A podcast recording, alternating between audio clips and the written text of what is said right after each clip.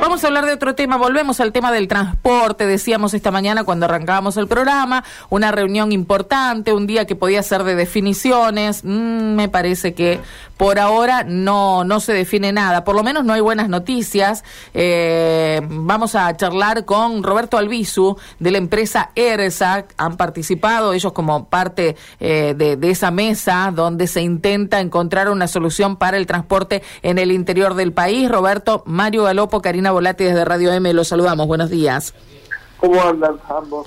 Bien, bien, muy bien. ¿Qué pasó? ¿Fracasó la reunión, Roberto? Y el gobierno nacional no asistió, las provincias, mediante su organismo COFECLA, digamos que es la confederación, tampoco participaron. Solamente lo hizo el secretario de Transporte de la Municipalidad de Córdoba y el secretario de Transporte de la, de la provincia de San Juan. Después el resto no participó absolutamente nadie. No creo que no haya interés en resolver el tema. Eh, no sé, sospecho que puede ser porque no pueden aportar soluciones. ¿Qué cree usted? Yo creo que eh, las responsabilidades son de, de, un carácter público, digamos. Esto es como que si no queremos resolver el problema de que cortemos el agua, total, nadie tiene que tomar agua, digamos.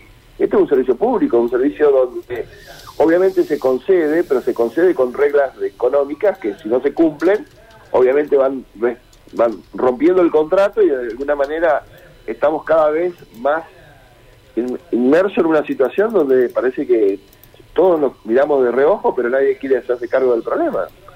La, la, pandemia trajo aparejado un, un problema serio que fue nada más que pagar salarios y bueno, hoy continuamos, a pesar de que no hay pandemia, que la gente requiere este servicio con una situación donde este, ni siquiera alcanzan los fondos para poder pagar los salarios. Entonces, es muy difícil.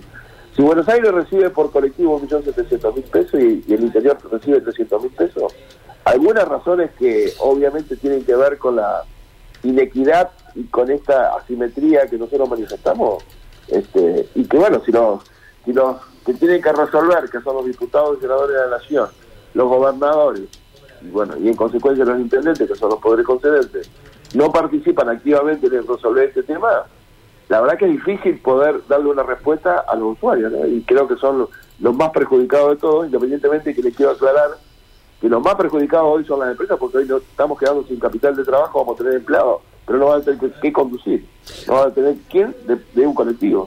Ahora, eh, Roberto, eh, si la nación no va es porque dice, como alguna vez se ha manifestado, este es un problema de los empresarios y de lo, lo, del sindicato, de los trabajadores, digamos, es como que allí observa esa relación. Ellos saben perfectamente que no es así, porque si no nos pondrían un millón setecientos en Buenos Aires. A ver, vamos, trato, hay que tratar de entender la lógica de lo que es el sistema. O sea, hoy el sistema de la recaudación no llega al 30% de los costos. ¿Quién creó este sistema? El gobierno nacional a partir del 2003. Después lo interrumpió en el 2017 de la manera que venía haciéndose, se hizo de otra manera.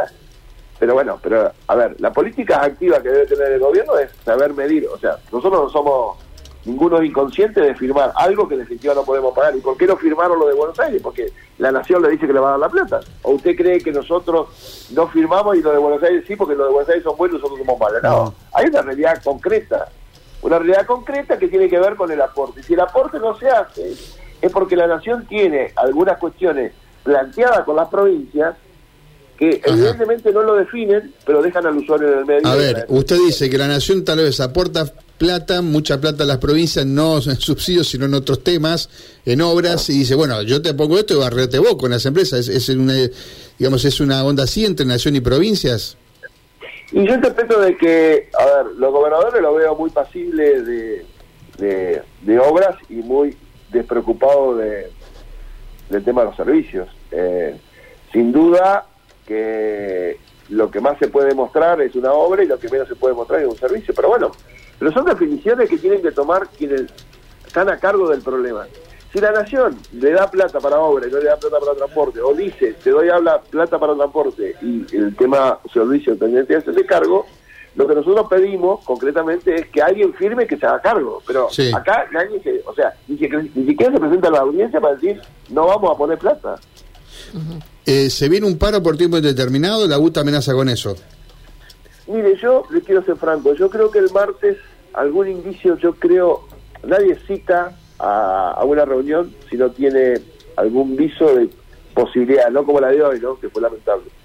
También hay una reunión el día miércoles a las 10 de la mañana en la Cámara de Diputados para tratar el tema del aporte adicional que se que tiene dictamen positivo de hace cuatro meses para el incremento de los subsidios para el interior y que no fue resuelto en este cambio de autoridad del presidente de la Cámara de Diputados que fue a ser ministro de, de Economía y que dejó, digamos, un hueco ahí en la, en la situación porque también hay que saber que el ministro de Transporte de la Nación es hombre de masa. Entonces, me parece que es un tema eh, que hay que seguir suponiendo que todo esto va, va a estar dentro del sistema, ¿no?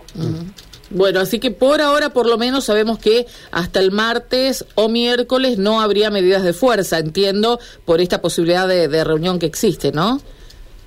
Y yo creo que, o sea, eh, se está poniendo sensatez en el tema. Ajá. La verdad que pasaron 48 horas que los usuarios no tuvieron servicio y, y es como que si no hubiera pasado nada, me preocupa, porque nosotros también perdemos recaudación, perdemos, o sea, estamos, estamos en un sistema que realmente es perverso, digamos, o sea, estamos destruyendo la fuente de trabajo y estamos destruyendo el capital de trabajo y la verdad que esto no, no es, no es nuestro interés que esto ocurra. Bueno, le agradecemos mucho y por supuesto vamos a estar atentos a, a las novedades que surjan. Gracias. Bueno, muchas gracias a ustedes. Gracias, muy amable. Bueno, el BISU es responsable de la empresa ERSA, es una de las empresas prestatarias de servicios aquí en la ciudad de Santa Fe y bueno, eh, uno de los empresarios que ha participado justamente con la FATAP de esta reunión que en realidad fracasó porque fueron los empresarios, fueron los